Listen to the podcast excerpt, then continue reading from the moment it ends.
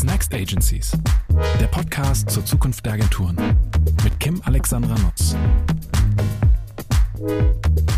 Herzlich willkommen zu einer neuen Folge von What's Next Agencies. Data makes the world go round. Davon sind eigentlich alle überzeugt. Auch in der Marketingbranche spielt das Thema Data eine große Rolle bei der Transformation. In Bezug auf total unterschiedliche Dinge, also in Bezug auf Mindset, Prozesse, Zusammenarbeit und Kompetenzen. Und doch haben wir diesem wichtigen Thema, habe ich diesem wichtigen Thema bisher hier im Podcast eine viel zu kleine Bühne geboten. Das soll sich mit dieser Folge ändern, denn sie steht ganz im Zeichen der Frage, wie Daten dazu beitragen, Marketing effektiver und effizienter zu machen. Dafür habe ich eine ganz tolle Frau gewinnen können, nämlich die Nina Haller, Managing Director Mighty Hive und Teil des Management Boards von Media Monks. Nina ist heute mein Gast und ich freue mich wahnsinnig auf den Austausch und ich freue mich umso mehr zum Thema ähm, Data eine eine Frau als Expertin gewinnen zu können, weil manchmal steckt man das ja in so Schubladen. Aber ich habe festgestellt, dass sehr, sehr viele Frauen das Thema Data in Agenturen, in Mediaagenturen, in Unternehmen verantworten. Das finde ich eine tolle Entwicklung. Nina, ich begrüße dich sehr herzlich und freue mich, dass du heute mein Gast bist. Ich sage danke und äh, herzlichen Dank für die Einladung. Ich freue mich total, dass ich das als Vertreterin für Daten natürlich auch ähm, das Thema besetzen darf. Super. Und äh, wir öffnen hoffentlich äh, die Büchse der Pandora, also die Büchse der Daten Pandora heute in dieser Podcast-Folge. Aber bevor wir so richtig hart in das Thema Data einsteigen, würde ich ganz kurz ähm, mit dir und äh, deinem eigenen Weg einsteigen. Bevor du Anfang 2021 als Managing Director Data and Digital Media bei Mighty Hive beziehungsweise Media Monks eingestiegen bist, hast du als Managing Director bei Accenture Interactive das Programmatic Services Team verantwortet. Und in unserem Vorgespräch hast du was gesagt, das habe ich mir direkt notiert, das fand ich toll. Du hast gesagt, normalerweise hätte ich bei Accenture mit meinem Lebenslauf gar keinen Job bekommen. Magst du das mal ganz kurz erklären, was das bedeutet und was dein Lebenslauf so gemacht hat, äh, dass du ihn eigentlich für ablehnungswürdig gehalten hast? Ja, für ablehnungswürdig halte ich ihn ja nicht. Ich glaube, dass aber klassische Strukturen in sehr klassischen Unternehmungen dazu führen, dass in einem Bewerbungsprozess oftmals sehr interessante Profile schon aussortiert werden, bevor sie überhaupt auf dem Tisch eines Entscheiders landen. So, das schon mal vorab. Ähm, vielleicht, um das ein bisschen deutlicher zu machen, warum ich glaube, dass das normalerweise früher gar nicht zu einer Zusammenarbeit gekommen wäre. Ähm, vielleicht hole ich da ein bisschen aus. So, ich bin äh, Baujahr 77 schon sehr früh selbstständig äh, gewesen. Schule fand ich immer doof. Ich habe gar keinen klassischen Lebenslauf, wie du schon angeteasert hast. Ich war, ähm, seit ich 15 bin, selbstständig, bin früh zu Hause ausgezogen. Ich habe erst ganz spät ein Studium nachgeholt. Ich war, wie gesagt, immer, immer selbstständig, nie angestellt. Und bis dann 2020, äh, 2012 mein Sohn auf die Welt kam, war klassisch angestellt sein auch nie ein Thema für mich. In den Jahren zuvor habe ich immer eigene Agenturen gehabt, immer performance-basierte Modelle verkauft, Direct Response, Television, Restplatzvermarktung, Affiliate, Postview, was halt damals alles so in war. Und das begleitet mich auch schon seit Jahren. Und somit waren Daten und Technologie mein ständiger Begleiter. Im Affiliate, auch dazu vielleicht so ein bisschen rückwirkend betrachtet, hat man ja auch Programmatic schon ewig gemacht oder auch im Postview. Das ähm, weiß, äh, da war es, war es ein weit, also es war auf jeden Fall immer schon Prinzip des automatisierten und aktionsbasierten Werbeeinkaufs. Das gab es schon total lange, also schon in den frühen 2000, Tausendern, da komme ich auch her. Zwischendrin dann Firma verkauft, Mutter geworden, wie ich gerade gesagt habe, und mir dann überlegt, was ich eigentlich möchte. Für mich war relativ schnell klar, dass ähm, ich erstmal nicht mehr gründen möchte, sondern auch mal große Netzwerkluft, große Kunden, große Etats schnuppern will. Und ähm, von Agentur und Technologie wollte ich aber nie weg. Ich bin dann bei der Denzu im Digitalarm der Eisenbar eingestiegen. Von äh, da an ging es dann zur Mediacom, dann weiter zu Group M. Dort habe ich dann als letzte Station die zentrale Programmatic Unit betreut. Das war quasi die transparente programmatische Antwort auf das, jetzt wird es kompliziert, intransparente Geschäft von Xexis. Jeder, der sich ein bisschen damit auskennt, wird genau wissen, was ich meine diese Zeit war auch super spannend und schnell. Das Team habe ich dann damals als Managing Partner übernommen und von zehn Leuten auf äh, innerhalb von zwei Jahren dann auch auf fast 40 wachsen lassen. Themen wie Prozesse, Dashboarding und so übernommen. Und im Frühjahr 2018 hat Accenture dann verkündet, dass sie ins Media- und Programmatic-Business einsteigen wollen. Und ähm, die Story von Media, Daten und Content, die haben die genauso erzählt, wie ich mir das gewünscht hätte, ne? das, äh, oder habe an der Stelle, dass man, ähm, wie ich mir es gewünscht hätte, dass man es auch bei Mediaagenturen angeht. Das hat mich dann genau zum richtigen Zeitpunkt getroffen, weil bei der Group M ging es komplett äh, meiner Meinung nach in die falsche Richtung. Äh, ich als Person kam da nicht weiter und auch inhaltlich glaube ich, dass sie den falschen Weg eingeschlagen haben. Das können wir auch nochmal äh, beleuchten, aber es würde auch einen ganzen Podcast füllen. Also habe ich in unzähligen Gesprächen im Februar 19, ähm, äh, nach unzähligen Gesprächen im Februar 19 bei Accenture Interactive angefangen. Dort verantwortete ich dann den Bereich Media und Programmatic für die Region ASGR, also Dach plus Russland. Ähm, ich glaube, du hattest Mattes schon im Podcast und er hat dann auch gesagt, wie zufällig das zustande kam mit diesem Russland äh, im, im, im Namen. Ähm, ich habe dann also bei Mattes Schrader angeheuert, der hat ähm, äh, Grüße an der Stelle, lieber Mattes, falls es hörst. Und ähm, ja, Interactive, geile Truppe, tolle Vision, aber von Media keine Ahnung und auch kein Talent in der äh, globalen Organisation für das Thema. Zumindest konnte ich das dann später feststellen. Und für mich ging das dann auch alles zu langsam, zu viel PowerPoint, zu wenig Wunsch nach radikalen Veränderungen. Und ähm, ich habe da unfassbar viel gelernt und durch Accenture auch Zugang zu C-Level und Co. bekommen, andere Gespräche führen können. Und dennoch war ich dort nicht glücklich, mir hat eine äh, Heimat gefehlt, ein Hafen, Inspiration und diese einfach mal machen Mentalität. Als ich dann innerlich den Entschluss gefasst habe, ähm, dass für mich Accenture nicht das Richtige ist und ich offen für was Neues war, kam eine lange Zeit der Gespräche und der eigenen Zäsur, würde ich fast sagen, auf mich zu. Was will ich eigentlich? Was brauche ich, um erfolgreich zu sein? Was bedeutet Erfolg auch für mich und all das? Ich habe dann wirklich Monate gebraucht, inklusive vielen Gesprächen, um genau das herauszufinden bleibe ich bei Mattes und Interactive, mache ich mich selbstständig, gehe ich ein Tech-Unternehmen und genau zu dieser Zeit habe ich natürlich auch Mediamonks auf dem Schirm gehabt und wie schicksalhaft vorbestimmt hat mich äh, Thomas Strehrath kontaktiert. Wir sind dann öfter am Rhein äh, spazieren gewesen, haben viel geredet und das Ergebnis ähm, kennt man ja. Ich äh, vertrete ihn mit Till Eckel, Pascal Staud, Dagmar Kraus, Stubenrauch, nun äh, Mediamonks hier in Deutschland und hätte hätte es ähm, früher quasi ähm, zu einem Bewerbungsprozess geführt bei Accenture, um das nochmal abzuschließen, wäre ich mit meinem Lebenslauf kein klassisches Studium, keine klassische äh, Schulausbildung, nicht dazu geführt, dass man mich engagiert hätte. Und ich wäre auch nie am Ende dann bei Mediamonks gelandet, glaube ich. Ähm, wie so ist in der Karriereplanung, oftmals ist das Zufall, wenn auch, wenn man auch von außen sich das anschaut, sich so einen roten Faden durchzieht. Bei mir ist es der rote Faden Daten und Programmatic.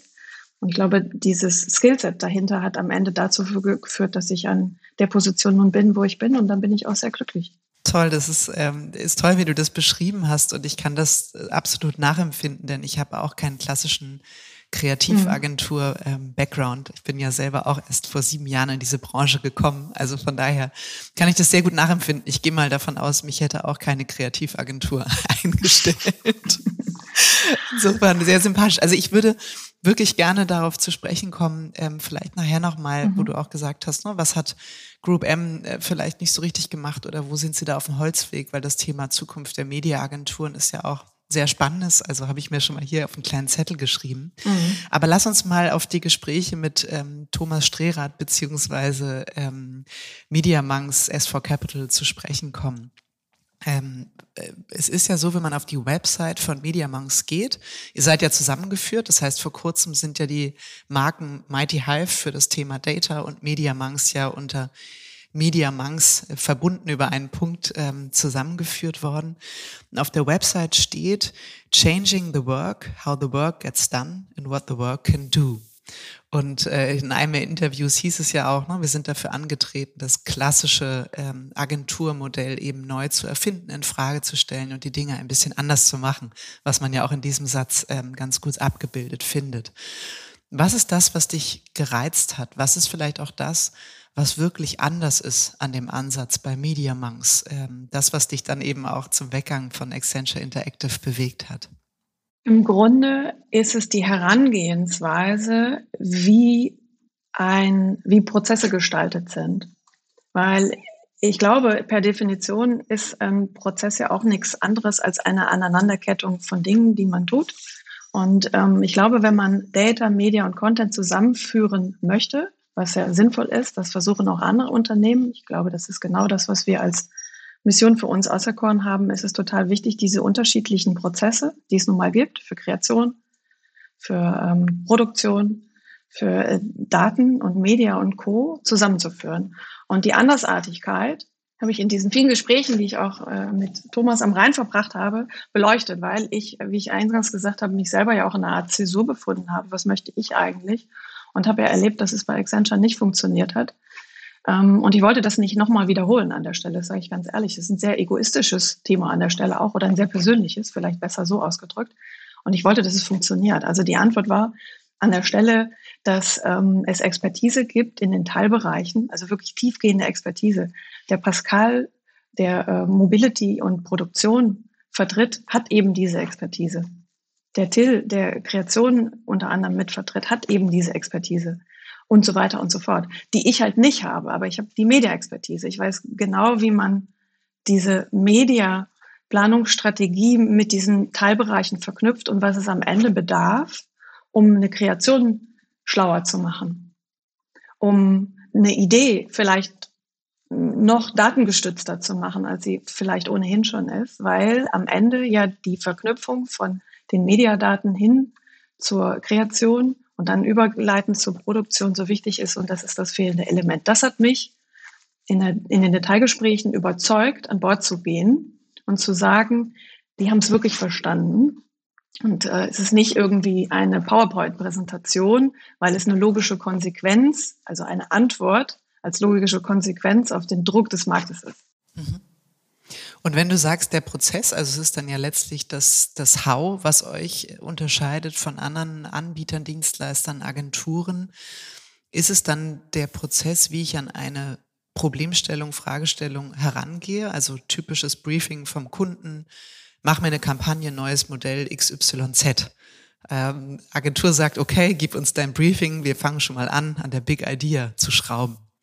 Wie würdet ihr anfangen? Oder was ist das, was bei euch den Prozess so andersartig macht? Das ist gar keine einfache Antwort, weil es gibt ja immer diese große Vision des Ende-zu-Ende-Gedachten. Die Realität ist ja eine andere. So, jetzt, wenn wir die reine Fragestellung von dir auf dieser Ende-zu-Ende-Denke betrachten, ist es ja eine Endlosschleife an Prozess, an Teilschritten. Ähm, die Realität ist aber, dass wir den meistens gar nicht vorfinden. Also diese, diese Endvision ist ja aktuell immer noch, und das wird auch noch eine Weile so sein, in unterschiedliche Realitätswelten geschnitten.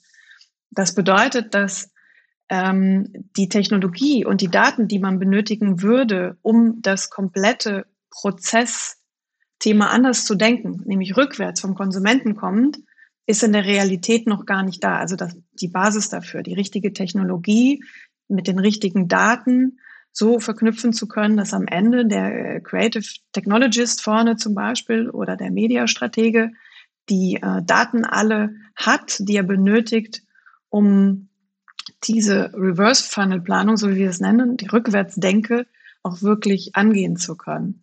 So, zurück zu deiner Frage an der Stelle ist, im Grunde ist es relativ einfach. Wir als Mighty Hive oder jetzt halt auch als Media Monks kümmern uns um die Daten und alle Arten von Digital Media und Media Monks im klassischen Sinne, so wie es vor unserer Brandzusammenführung war, kreiert quasi die Werbemittel auf Basis von Daten, Customer Journeys und kümmert sich um die integrierte Produktion über all diese verschiedenen Touchpoints hinweg. Ähm, wir schaffen Lösungen, die effizient, always on, hyperrelevant und personalisiert sind, aber halt nur das eine Ziel haben, Mehrwert für den Konsumenten zu schaffen. Und aus dieser Konsumentendenke herkommend kann man viel einfacher rückwärts planen, ähm, als man das denkt. Wenn man die Prozessketten dieser einzelnen Gewerke, die früher ja in einem einzelnen ähm, Beauftragung war, zusammenführt, indem man sagt, ich äh, generiere Daten über Paid Media, über die Ausspielung, mache diese Daten nutzbar und führe sie den anderen Gewerken zu. Ich mache sie, ich mache sie zugänglich.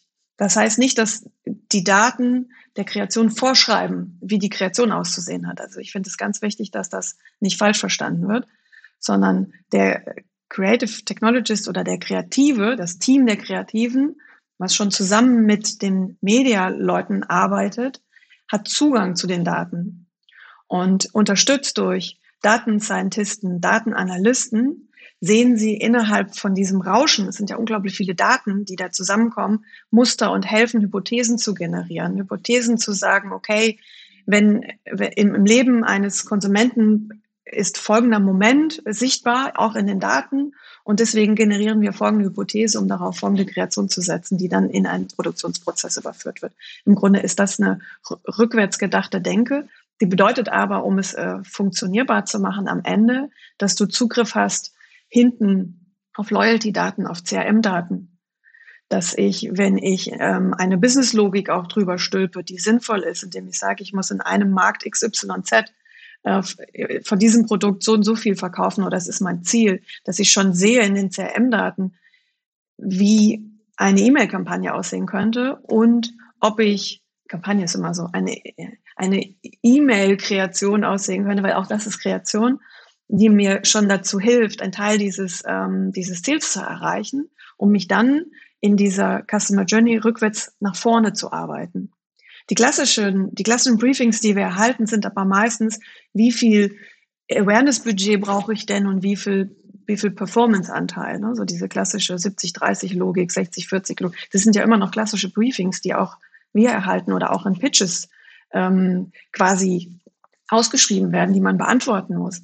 Das ist aber ein komplett anderer Denkprozess, den wir haben. Wir sagen, guck dir doch deine CM-Daten an und das sind ja, das gehört dir ja schon. Dafür hast du ja schon bezahlt, hast du ja schon investiert in diesen Datensatz. Und wenn der mir schon sagt, ich kann tausend Stück als Annahme schon darüber quasi verkaufen. Warum, ähm, warum nutze ich das nicht als erstes, als ersten Planungspunkt und arbeite mich dann hoch im Funnel, bis ich im Awareness-Bereich bin, weil ich vielleicht meine, meine Zielstellung da noch nicht erreicht habe in den anderen Funnel-Steps. Das ist so im Grunde die, die Kernherangehensweise, es umzudrehen in der Logik. Und das bedeutet auch einen massiven Shift in der Planung und in der Strategie. Mhm. Im Grunde purzelt dann aus dieser Customer Journey Planung rückwärts betrachtet auch schon eine Budgetallokation raus und auch schon ein relativ genauer Assetplan. Also ich weiß ja, in welchem Funnel Step, in welchem Kanal ich idealerweise basierend auf Daten, Erfahrungen, Expertise, Benchmarks, welche Assets denn sinnvollerweise genutzt werden, mit welchen KPIs und kann dann dementsprechend auch schon eine äh, viel genauere Assetplanung machen für die Produktion. Und der Kreative sollte auch ähm, viel mehr Zeit bekommen, sich dann wirklich was Schlaues, Tolles überlegen zu können in dem einzelnen Kanal. Also Social braucht was komplett anderes, als es, ähm, als es in der, in der Display-Denke ist, rein im Performance-Bereich. Und ich finde, diese Freiheit ermöglichen, ermöglichen wir über diesen Angang den Kreativen an der Stelle. Und das ist auch das, was Mediaagenturen überhaupt gar nicht in der Lage sind zu liefern. Also die Daten, die dafür nötig sind, um so eine Planung überhaupt realisieren zu können, die sind per Design überhaupt nicht da, weil man sich klassisch nur die Standard-Reportings anschaut. Also eine Media, Paid-Media-Kampagne wird ja meistens reportet auf standardklassischen Media-KPIs. Dahinter sind viel mehr Datenschätze verborgen, die, die ein Advertiser mitbezahlt, es gar nicht realisiert und dem kompletten Ende-zu-Ende-Prozess überhaupt nicht zur Verfügung stellt. Sag mal ein Beispiel für die Daten, die enthalten sind, aber noch viel zu selten eine Rolle spielen. Ähm, das ist sehr detailig, also Audience Data, ähm, wirklich auf dem, auf dem Asset runtergebrochen, auf der Kreation selber. Also wie funktioniert ein Banner, Verweildauer auf dem Banner, Clickstream Data nach dem Klick auf dem Banner, ist ja auch Paid Media Daten. Diese Verknüpfung von diesem Wissen, die sind in keinem Standard Media Reporting enthalten. Und selbst wenn es ein detailliertes Reporting gibt, sind die meistens in einem Dashboard oder in einem Excel. Das nützt ja dem Kreativen vorne nichts. Das nützt dem Mediastrategen nichts. So, weil sie ja verborgen sind. Mhm. Selbst wenn sie da sind und auch bezahlt sind. Ich finde es immer auch wichtig, diese Budgetthematik mit zu besprechen. Man guckt immer auf CPM und CTR und was auch immer, CPC. Aber in diesen Kosten der bezahlten Paid Media Thematik und die Budgets sind verdammt groß, sind diese Wissen mitbezahlt. Und die sind komplett lost. Die sind nicht nutzbar. Sie werden nicht nutzbar gemacht, obwohl sie dem Advertiser gehören und bezahlt sind. Das meine ich damit. Mhm. Und warum glaubst du, weil das ist ja so ein bisschen der Link dann auch in Richtung mhm. Group M oder Mediaagenturen, wenn das vorhanden ist, und das ist eigentlich ein Differenzierungsschatz für den mhm. Kunden, mhm. könnten mhm. die Mediaagenturen ja, wenn sie schlau wären, etwas mit diesem Schatz tun. Was Absolut. glaubst du, warum tun sie nichts damit? Weil er eh schon bezahlt ist und alles andere dann noch aufwendiger wäre?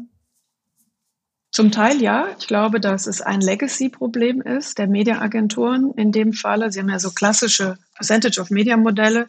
Selbst in einem ähm, höheren Reifegrad, wenn es dann ein FTE-Modell ist oder sowas, bezahlt man ja die FTEs für was ganz anderes, für eine Mediastrategie, für einen Mediaeinkauf und so weiter. Also dieses Bereitstellen von diesen Daten oder Aufarbeiten von diesen Daten oder sogar noch weiter das Erkennen von Mustern in diesen Daten wird in diesen Mediaagentur Legacy Modellen nicht bezahlt.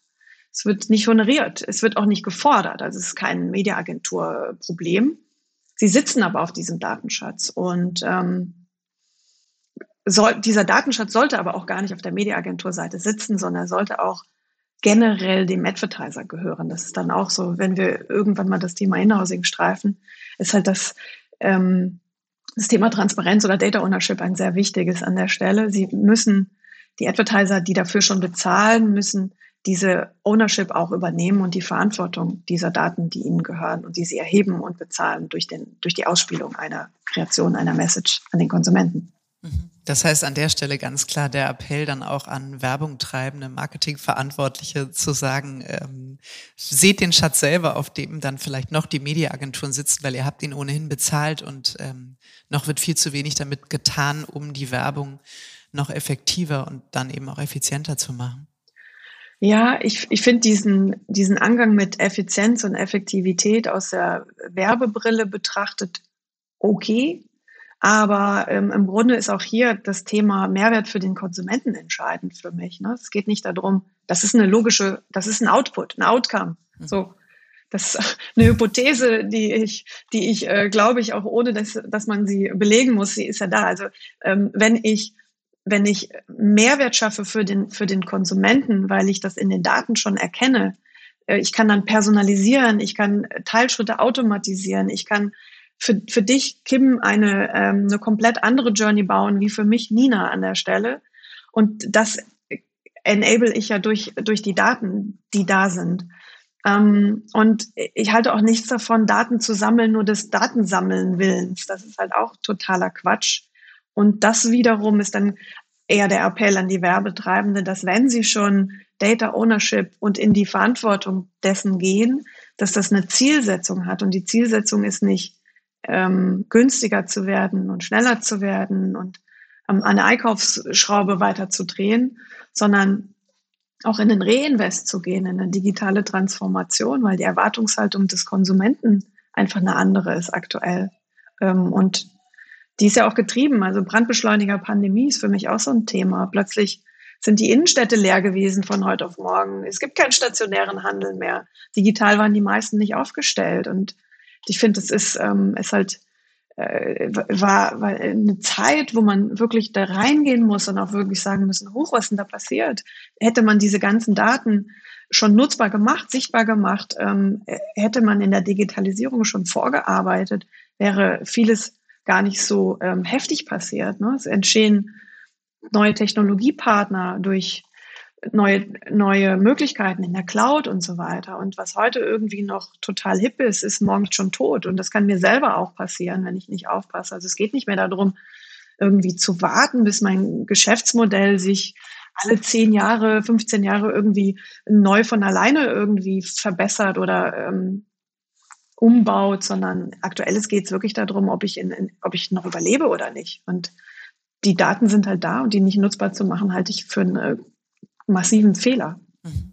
Und sag mal, du hast ja gesagt, die Daten helfen euch. Also jetzt bin mhm. ich nochmal bei ähm, Reverse Funnel Planning. Also ihr denkt mhm. vom Konsumenten, von dem, ich sag mal, angefangen bei CRM, Loyalty, zieht euch die Daten bis dann ähm, eben auch Media-Daten, die ihr selber aus der Ausspielung habt bringt das alles zusammen und analysiert daraus eigentlich von hinten die Journey. Und ähm, du hast gesagt, als Ergebnis des Prozesses fällt eben auch, ähm, äh, fallen wertvolle Insights für die Frage heraus, an welchen Stellen brauche ich eigentlich welche Assets.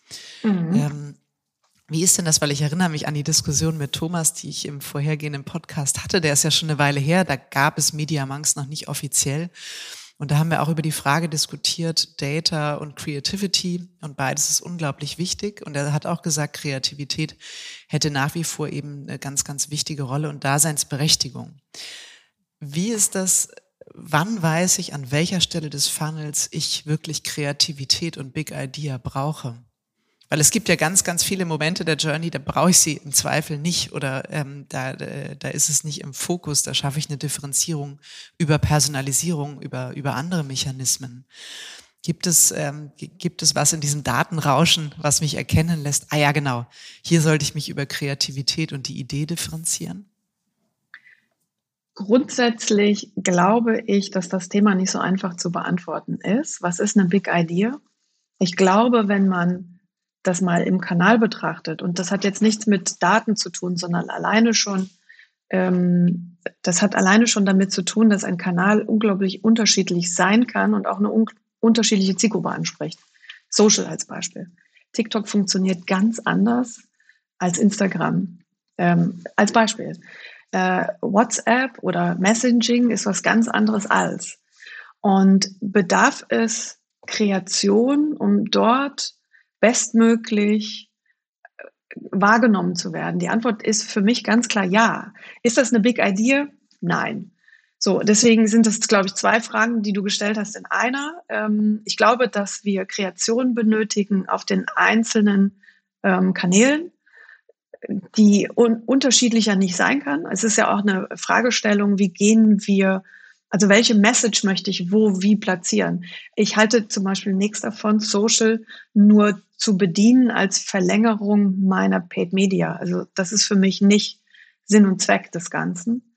Für mich ist, ähm, wenn ich diese Kanäle benutze, verwende, belege, wie auch immer, für ein Messaging meines und meiner Unternehmung, meiner Marke, meines Brands, dann sollte mir genau bewusst sein, was ich da tue und ist nicht ich halte es auch nicht für effizient und für effektiv, das zu tun, da rein Paid Media auszuspielen, sondern es ist schon eine Message. Ich will ja was transportieren, ich will ja für irgendwas stehen. Und dieses, ähm, ich bin auch kein großer Fan von diesem Purpose-Driven-Thema, sondern ich glaube, das ist hier eher eine Logik. So, was möchte ich hier für eine Botschaft auf TikTok haben? Was präsentiere ich da? Was präsentiere ich im, im Messenger? Ist es für mich für Loyalty? Bin ich, bin ich 24-7 erreichbar? Das sind alles so Ableitungen, die man machen muss. Und zurückkommen zu deiner Frage, Big Idea, braucht man die auf jeden Fall.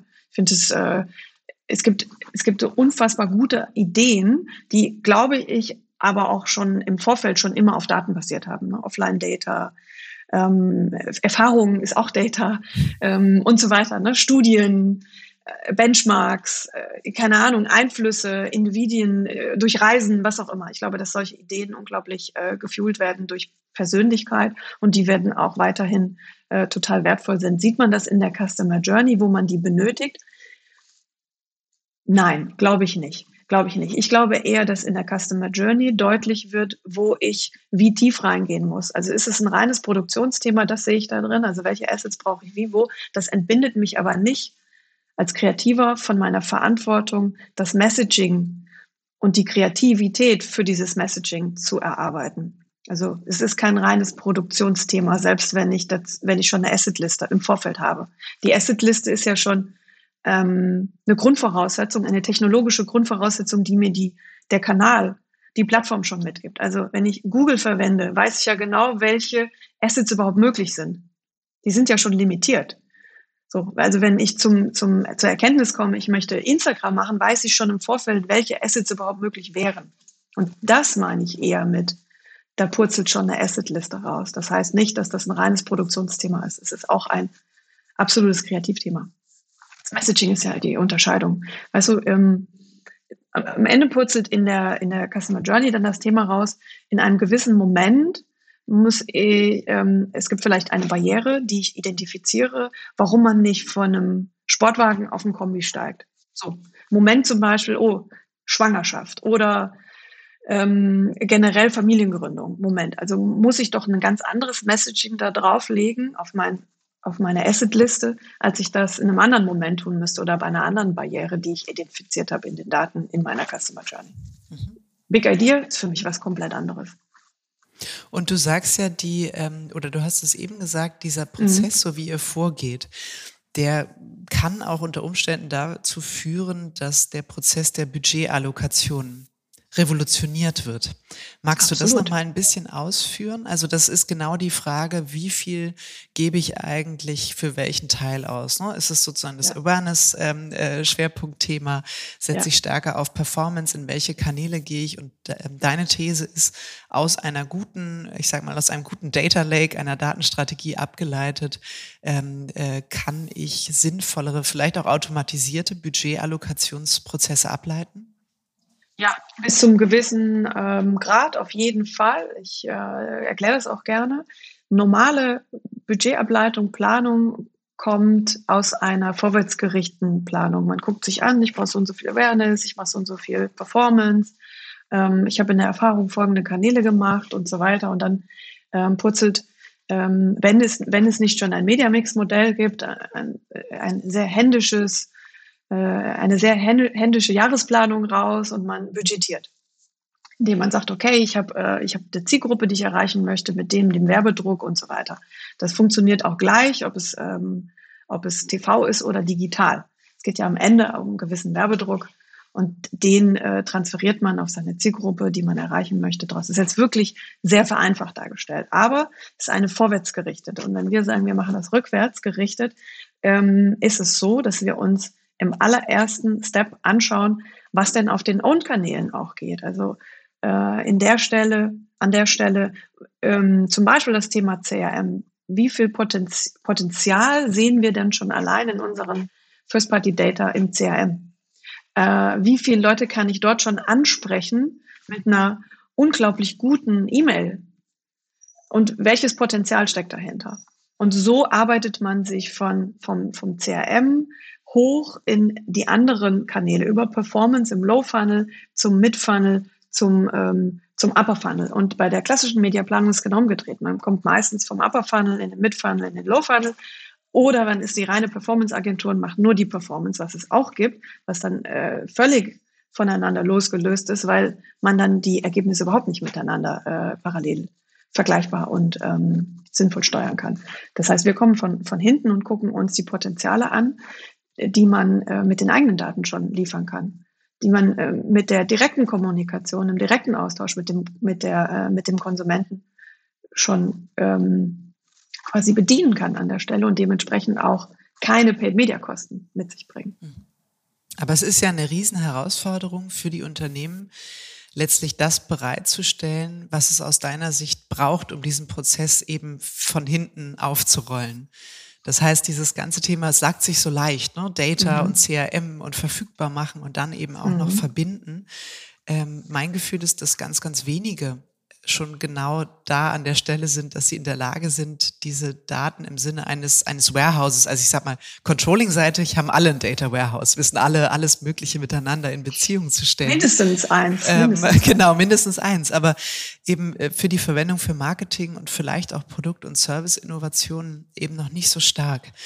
Wie ist dein Blick auf, auf den Stand der Branche, was das Thema zukunftsfähiges Marketing-Setup angeht, mit Blick auf Datenstrategien und vielleicht daraus abgeleitet, was wären so wichtige Strategien, wenn ich als Marketeer sage, ja, ich möchte mich diesem Thema jetzt widmen?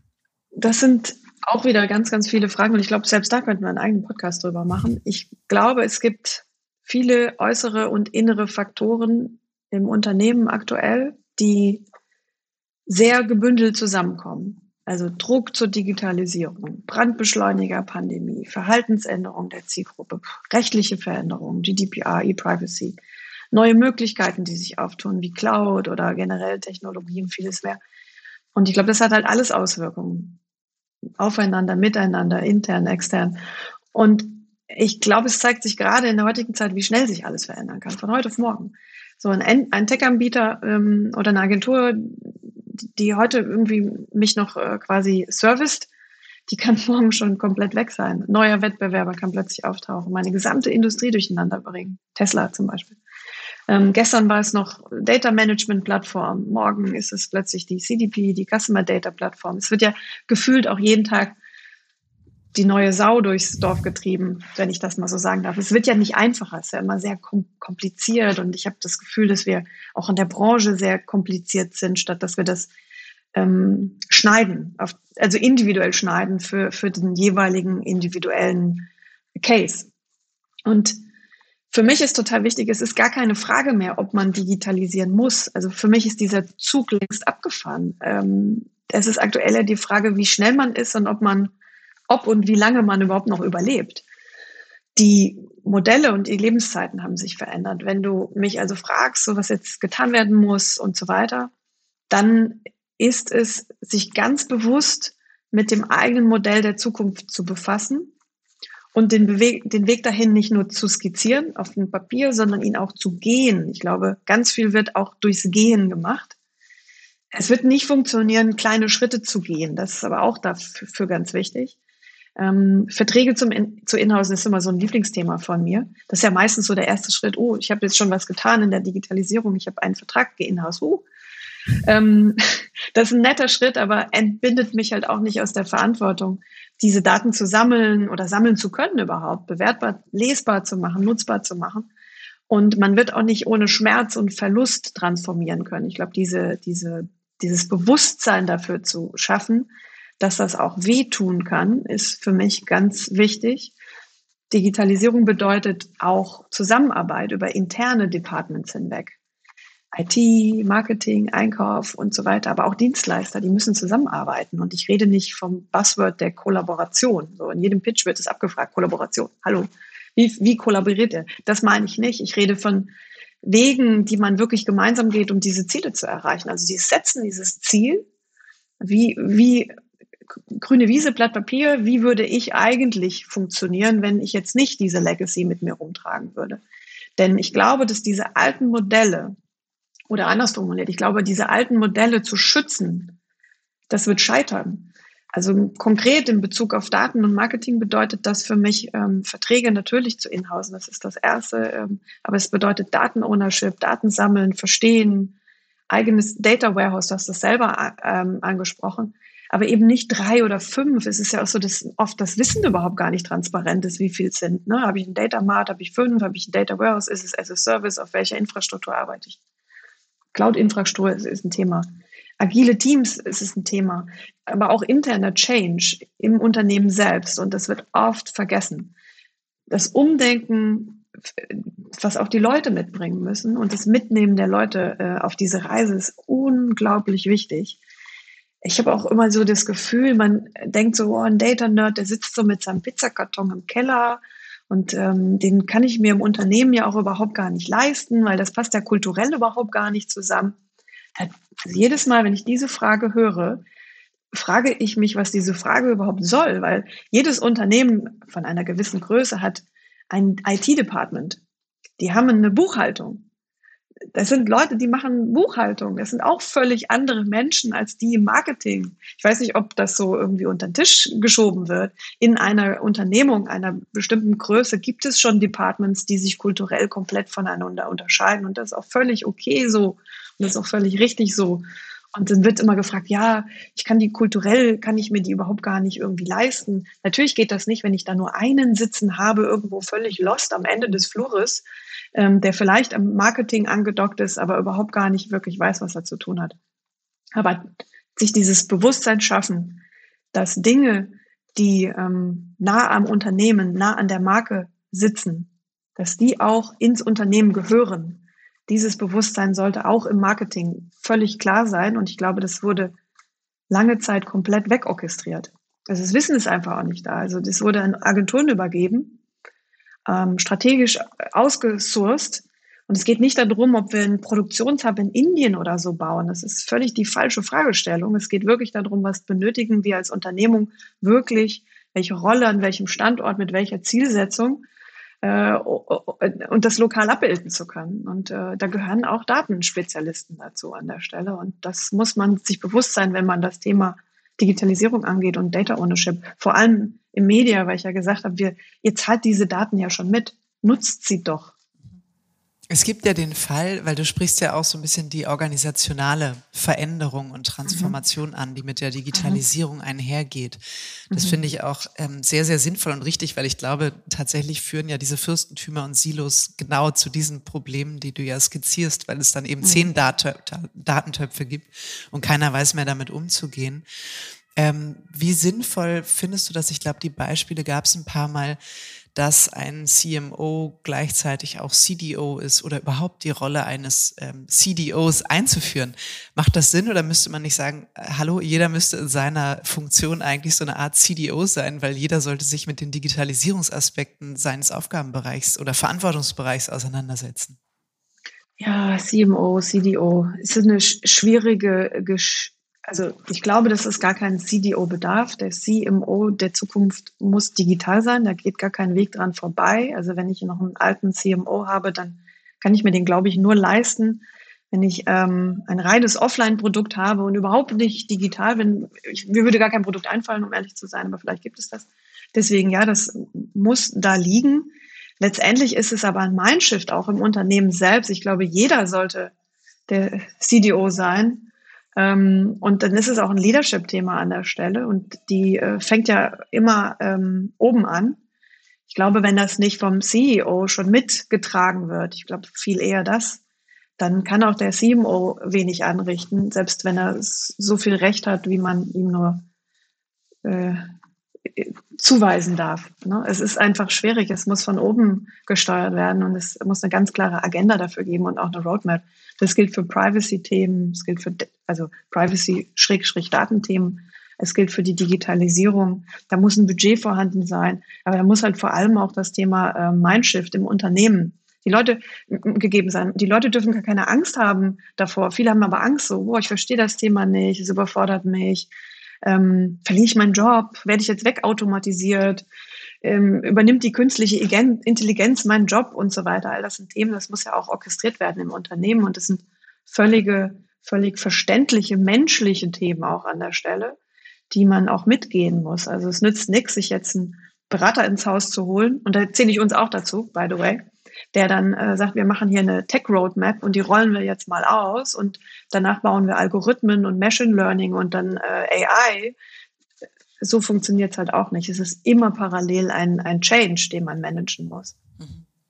Glaubst du denn, dass dieser Change ähm, ich sag mal, nochmal so eine Art neuen Brandbeschleuniger erhält. Ich komme jetzt mal drauf zu sprechen, dass was, was Google ja auch angekündigt hat, jetzt nochmal auf Ende 2023 verschoben hat, also den Start seiner Privacy Sandbox und das Ende der Third-Party-Cookies ähm, das ist ja letztlich wie so eine Art Verlängerung der Galgenfrist für Werbungtreibende. Ne? Also ähm, letztlich Ende 23, bis dahin müssen sich alle ein bisschen neu sortiert haben. Du hast dazu passenderweise in deinem Antrittsinterview gesagt, ich zitiere jetzt mal, Marken müssen sich ihre Daten heutzutage verdienen. Und da, das geht ja schon ein bisschen stärker in diese Idee als Alternative zu Third-Party-Cookies eben dann auch zu sagen, äh, naja, First-Party-Data, ne? wir brauchen, brauchen die eben selber, Stichwort CRM und ähnliches. Ist das ein Transformationsbeschleuniger, dieses Third-Party-Data-Entwicklung? Auf jeden Fall. Das ist auch ganz wichtig, dass es so ist. Ähm, ich glaube nur auch hier in unterschiedlichen Ausprägungen. Das Thema, äh, wir müssen uns Daten verdienen, äh, aus der, aus der Markensicht finde ich ganz wertvoll. Weil es fängt ja schon beim, bei, bei der Einwilligung für, also Consent, fängt es ja schon an, dass dort nicht experimentiert wird, was, wie ich besser Consent erheben kann. Ne? Also ich finde das alles so, so sehr weit weg vom, vom Konsumenten selbst. Ich habe ich hab solche, solche Einwilligungsfenster gesehen, solche Cookie-Banner oder wie man auch immer äh, dazu sagt, die sind so weit weg, so technisch, dass ich dann wegklicke und ich bin am Ende auch nur ein Konsument. Ne? So dieses, annähern auf Augenhöhe, die, diese Daten gehören erstmal mir, mir Konsument. Und wenn der Werbetreibende auf seiner Webseite mir erklärt oder der Advertiser, weil ich irgendwie auf spiegel.de oder so bin, wenn er mir erklärt, was, welchen Mehrwert ich persönlich daraus ziehe, dann bin ich auch bereit, diesen Konsent zu geben, der unglaublich wertvoll ist. Und da fängt es schon an. Und das ist für mich auch schon das das erste Thema, wo man anfangen muss, basierend mit Daten Hypothesen zu entwickeln und zu experimentieren und auch mutig zu sein. der Konsument ist ja nicht doof. Also ich unterstelle uns Konsumenten jetzt, dass wir an mancher Stelle ein bisschen arglos in der Vergangenheit mit dem Thema Daten umgegangen sind, indem wir wissen wollen auf Facebook, welcher Disney-Charakter ich bin. Aber ich glaube, äh, generell ist es halt schon so, dass äh, das Thema Consent und Einwilligung in meine Daten und der Nutzung selbiger erstmal bei mir liegt und ich überzeugt werden möchte an der Stelle, was machst du eigentlich mit meinen Daten? Erst dann sind sie deine First-Party-Data. Erst nachdem ich die Einwilligung gegeben habe. Und da fängt es schon an. Und ähm, ich glaube auch nicht, dass wir, dass wir konkret als Mediamonks irgendwie besser sind als andere, besser als Kolle die bessere Kreatividee machen können oder sonst irgendwas. Was ist überhaupt besser? Wir haben ja die Versprechen, dass wir dass wir äh, Mehrwerte liefern, dass wir schneller sind und dass wir günstiger sind an der Stelle. Ich glaube aber, dass, dass ähm, der Zugriff auf Daten und so weiter, der, ist ja jedem offen. Also im Ende sind es ja Talente, die das liefern und das würde, ich würde es vermessen finden, dass wir sagen, wir sind da besser als alle anderen. Ähm, wir beantworten eher die Frage, wie man es besser und anders macht. Ich glaube, das ist die konkrete Antwort. Und das Thema First-Party-Data für Kunden ist unfassbar wichtig. Wer das jetzt aktuell nicht schon längst angegangen hat oder als nächsten Schritt tut, der hat ein Problem in der Messung, der hat ein Problem im, in der Auswertung von Kampagnen, in Reportings, in Conversions, in all seiner äh, Mediaausspielung. Und wie gesagt, das sind ja unglaublich große Budgets, die da reinfließen.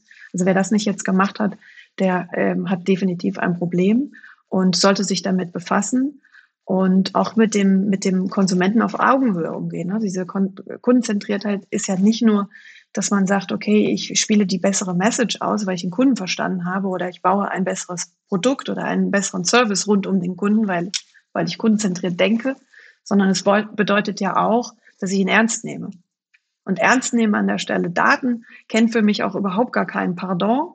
Also ich muss dafür sorgen, dass äh, Daten ordentlich geschützt sind, dass sie löschbar sind, Löschkonzepte. Und ja, es ist ein Brandbeschleuniger an der Stelle definitiv, weil äh, ohne den Zugang zu First-Party-Data hat ein äh, Advertiser und natürlich dann dementsprechend auch die Einkaufsagentur äh, ein Thema. Am Ende landen wir wieder in der reinen Umfeldplanung.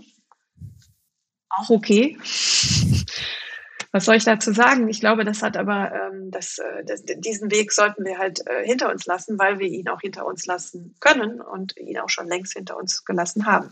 Mhm. Das heißt letztlich bei diesem Zitat, Marken müssen ihre Daten heutzutage verdienen. An der Stelle spielt eben Kreativität auch eine Rolle. Also zu überlegen, wie schaffe ich es mich denn ein bisschen vielleicht markentypischer an dieser Stelle zu geben, eine kluge, eine smarte Ansprache zu wählen, das oder in einer optisch anderen Verpackung, aber auf jeden Fall zu sagen, hey, das ist was ganz Spezielles, wenn du hier deine Daten lässt. Du wirst was davon haben. Genau, absolut. Ähm, ist aber auch ein schmaler Grad, dünnes Eis. Am Ende ist es ja auch ein Thema, was Security bedeutet. Und da glaube ich, äh, wenn ich sage, wir müssen da mutig sein, heißt nicht, dass man fahrlässig sein darf. Ne? Also schon wertvoll ähm, übermitteln, wie sicher Daten sind, weil auch das, der Kunde versteht das, der ist ja nicht doof. Und es ist mal schnell auch ausgeoptet. Also Consent nicht zu geben ist ziemlich einfach. Und äh, dementsprechend ist es für mich einfach ein, ein, ein Augenhöhe-Thema. Aber ja, auch individuell auf die Marke angepasst. Also ein Standardfenster anzuzeigen, ähm, ist okay, aber bestimmt nicht das, was man transportieren kann, wenn man es sinnvoll nutzt. Wie ist das bei, ich habe jetzt gestern zuletzt ähm, äh, mit jemandem gesprochen, die sagte, nee, nee, meine Kinder auf Instagram, die haben alle Adblocker. Ich erzähle denen immer, was ich an Werbung sehe und die sagen, Mensch, Mami, stell doch diesen scheiß Adblocker an, ja, dann hast du den ganzen Krempel nicht mehr. Ähm, Gibt es da Entwicklungen, ähm, ich sag mal, die die Lage für Marketingtreibende verbessern? Wie meinst du verbessern, dass man Adblocker naja, wenn jetzt, kann? Äh, ja, ich sag mal so, es ist ja äh, die Frage, äh, alles digitalisiert sich und gleichzeitig gibt es auf den digitalen Kanälen für die, die es eben in Anspruch nehmen, die Möglichkeiten der Adblocker. Also die Frage mhm. ist ja auch, wie komme ich dann überhaupt noch in dieser digitalisierten Kommunikation mit meinen Werbebotschaften durch, gerade dann vielleicht bei den jüngeren Zielgruppen? Mhm. Also ich glaube ganz fest daran, dass auch da der Konsument Freiheit haben sollte, ob er Werbung sieht oder nicht. Also wir haben ja auch diese sogenannten Paygates vor Inhalten journalistischer Art. Kann man sich auch drüber streiten. Ich glaube, dass man ähm, durchaus mit Daten für journalistische Inhalte bezahlen kann. Ich finde, find, das ist ein fairer Deal, wenn man mir erklärt, wie er funktioniert. Ähm, von den Paygates generell, ich persönlich halte davon nichts. Also ich zahle nicht für diese journalistischen Inhalte. Find, liegt aber auch an der Qualität. Das ist aber auch ein anderes Thema. Das hatten wir im Vorgespräch, glaube ich, auch. Ähm, ich glaube, dass wenn wir mit dem Konsumenten auf Augenhöhe umgehen und ihm zeigen, welchen Mehrwert er auch durch Werbung hat. Also ich persönlich mag personalisierte, auf mich zugeschnittene Werbung, wenn sie mir das gibt, was ich nämlich möchte, auch auf Instagram. Ich falle da auch drauf rein. Also ich habe schon auf Instagram bestellt, weil es eben auf mich zugeschnitten ist. Dann schaltet er das auch wieder an. Oder in der Erfahrung schaltet er es gar nicht ab. Ne, es gibt ja immer eine Wellenbewegung auch da. Es ist total hip, jetzt alles auszuschalten. Es wird auch wieder eine andere Welle geben, wo das wieder total hip ist, wieder anzuschalten, ähm, weil es eben ein gelerntes Verhalten ist und auch am Ende mir einen Mehrwert bietet. Möchte ich komplett auf Werbung verzichten? Ist ja auch eine Art von Blase. Ne? Also mir ähm, spiegelt das, jetzt komme ich halt aus dem Marketing, aber mir spiegelt das ja auch einen, Überblick an äh, Innovationen wieder. Also was gibt es so am Markt, im Beauty-Bereich? Wie bekomme ich denn diese In Informationen über Innovation? Am Ende sind es dann die Influencer, die es äh, alleine transportieren. Ob das dann die Antwort ist auf alles, halte ich für äh, gefährlich an der Stelle. Deswegen, ich denke, dass es da auch eine Bewegung gibt. Es gibt immer Wellenbewegung an der Stelle. Vielleicht ist es aktuell hip, das auszuschalten. Aber sobald ich mit, mit dem Konsumenten in ein Gespräch einsteige, möchte er auch wieder Informationen von mir haben. Und dann bin ich auch wieder im Spiel. Bedeutet das weniger Werbeausspielung? Das glaube ich schon. Ich glaube, dieses Thema ähm, Datenqualität wird steigen. Also ich kann natürlich auch in eine äh, First-Party-Daten-Kollaboration äh, oder einsteigen mit einem anderen Anbieter. Also ich kaufe seine Second-Party, also seine First-Party als meine Second-Party ein. Ich glaube, da wird die Qualität steigen. Dadurch, dass es weniger wird. Dadurch, dass es äh, Consent getrieben ist, wird die Qualität steigen. Für mich persönlich dann auch als Konsument, dass ich eine Werbebotschaft sehe, die auf mich zugeschnitten ist. Aber es wird auch die anderen Botschaften geben, die nicht konsentgetrieben sind und auch einfach weiterhin nervig sind. Die waren aber auch vorher schon nervig. Da hast du recht. Und es gibt ja nichts, äh, nichts umsonst auf der Welt. Irgendwas ist immer irgendwie latent nervig. Ja. Sag mal, bei dem, ähm, bei dem Thema Personalisierung nochmal. Du hast gesagt, dir gefällt personalisierte, auf dich zugeschnittene Werbung. Da würde ich gerne noch mal kurz eintauchen. Ich habe immer so einen, so einen äh, äh, kurzen Reflex, wenn da steht, Hallo Kim. Dann denke ich so, wer bist du und was willst du von mir? Also mich turnt es maximal ab, ähm, wenn mich irgendjemand persönlich anspricht, eine Marke, mit der ich vielleicht auch nur wenig Kontaktpunkte hatte. Mhm. Erst recht. Mm, wie würdest du das Thema Personalisierung unterscheiden? Weil es gibt ja das eine, ist ja die persönliche Ansprache, das andere ist ich merke das gar nicht, sondern denke nur, hey, cool, woher wissen die, dass ich, äh, dass ich äh, weiße Turnschuhe mag? Keine Ahnung. Mhm. Ähm, auch das äh, finde ich eine völlig berechtigte Frage. Und auch das würde mir äh, zu denken geben, wenn man mich mit dem Namen anspricht. Das finde ich schwierig. Umgedreht würde es mir auch zu denken geben, wenn ich, oder es gibt mir zu denken, wenn ich einen äh, Brief bekomme oder eine personalisierte E-Mail und es ist eben nicht personalisiert. So dieser schmale Grat zwischen wie eng bin ich an der Marke und äh, wo bewege ich mich gerade, ist genau das, was in dem Prozess, Kreationsprozess, Produktionsprozess auch entscheidend ist, der Grad der Personalisierung am Ende. Das Messaging muss darauf ähm, schon passend sein und sollte nicht ähm, zu persönlich werden. Ne? So Dirty Dancing, mein Tanzbereich, dein Tanzbereich. Mhm. Das gilt auch für die, äh, für die Werbung und ich finde, das hat auch was mit Respekt zu tun. Also wo bewege ich mich denn gerade?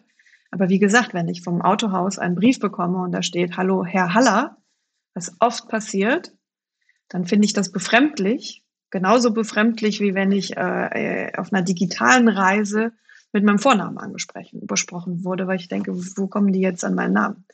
Ähm, eine äh, schlecht gemachte Retargeting-Kampagne, dieses immer wieder zitierte äh, Zalando-Beispiel, ich habe den Schuh schon gekauft und werde drei Wochen lang äh, verfolgt, ist ja auch ein Anti-Beispiel, was eben nicht Personalisierung sein darf. Das ist aber ein operatives, simples Setup-Thema, was man vermeiden kann, während man im Messaging vorsichtig sein muss. Und das gehört für mich in den, in den Prozess der kompletten äh, Ende-zu-Ende-Kette fürs Messaging und Produktion am Ende.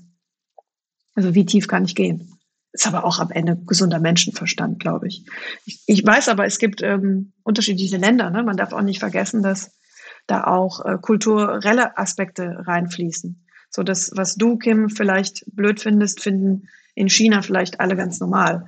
Und das darf man auch nicht vergessen, dass wir in Deutschland, glaube ich, auch speziell sind und Spanier und Italiener auch wieder ganz anders. Also das ist auch so ein Thema, wo ich sagen muss, wir haben auch eine sehr deutsche Sicht auf viele Dinge. Ihr denkt das Thema ja international, weil ihr eben bei Media Monks ja auch global aufgestellt seid. Nina, auch wenn wir fast eine Stunde über die Transformation des Marketings und die Rolle von Data gesprochen haben, reicht das nicht annähernd aus, um dem Thema gerecht zu werden. Ich weiß das, ne? Du sagst bestimmt, oh, ich hätte noch so viel sagen können und so viel vertiefen können, welche Arten von Data spielen jetzt eigentlich eine Rolle. Aber ich habe ja auch eingangs gesagt, ähm, wir starten jetzt mal damit, dem Thema Data eine größere Bühne zu geben. Du warst ein ganz wunderbarer Startpunkt und ich danke dir sehr herzlich dafür, dass du uns sozusagen den Way of Work ähm, bei Media Monks ein bisschen näher gebracht hast und deine Gedanken zur Zukunft der Branche mit uns geteilt hast. Vielen lieben Dank. Hat mir viel Spaß gemacht. Vielen Dank auch dir, äh, Kim, für die Einladung und dein Vertrauen, dass ich diesem wichtigen Thema den nötigen Anfangsrahmen geben durfte. Wir wissen beide, dass wir heute nur an der Oberfläche gekratzt haben und ich würde mich freuen, das Thema auch noch ähm, äh, und auch den Reverse Funnel Ansatz noch tiefer beleuchten zu dürfen in der Zukunft, vielleicht wieder in einer Runde irgendwann. Das würde mich total freuen. Und wer Bock drauf hat, mich auch ähm, persönlich äh, oder direkt anzuschreiben, gerne via LinkedIn, da freue ich mich auch immer drüber. Vielen Dank. Super, danke, Nina. Gerne.